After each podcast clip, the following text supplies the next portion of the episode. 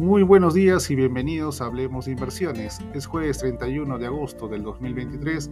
Soy Edgar Flores y estas son las noticias que marcan el día. Los mercados globales comienzan la jornada con retornos positivos, luego de que el índice PCE se mantuviera sin cambios en 3,3%, en línea con lo esperado por el mercado y que se conocieran los PMI de agosto en China. UBS Group AG obtuvo entre abril y junio el mayor beneficio trimestral de la historia para un banco, fruto de la compra de Credit Suisse, y confirmó que integrará plenamente el negocio local de su antiguo rival para el año que viene.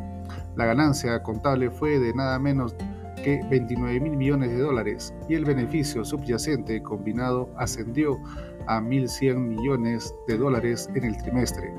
El banco tiene previsto despedir a 3.000 personas en Suiza.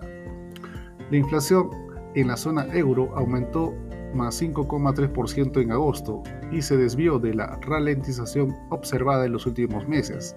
Los economistas habían pronosticado una nueva desaceleración, pero los costes de la energía pesaron en el resultado. Los datos ponen al Banco Central Europeo ante el dilema de cuándo pausar el ciclo de subidas de las tasas de interés.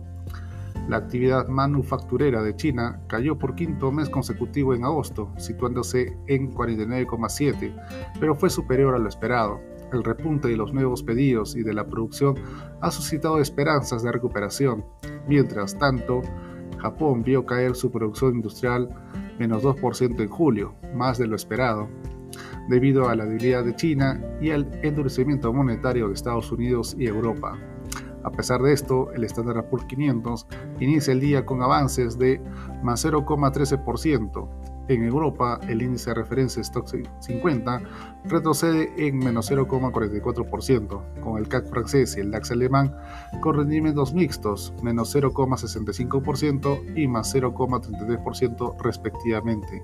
En Asia, el Nikkei japonés presenta ganancias de más 0,74%, al tiempo que el Hansen y el índice de Shanghai retrocede menos 0,49% y menos 0,55% respectivamente.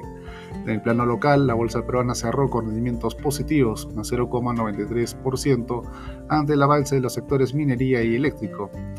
El Ministerio de Economía y Finanzas proyectó un crecimiento del 1,1% en el 2023 y un crecimiento de más del 3% entre el 2024 y el 2027.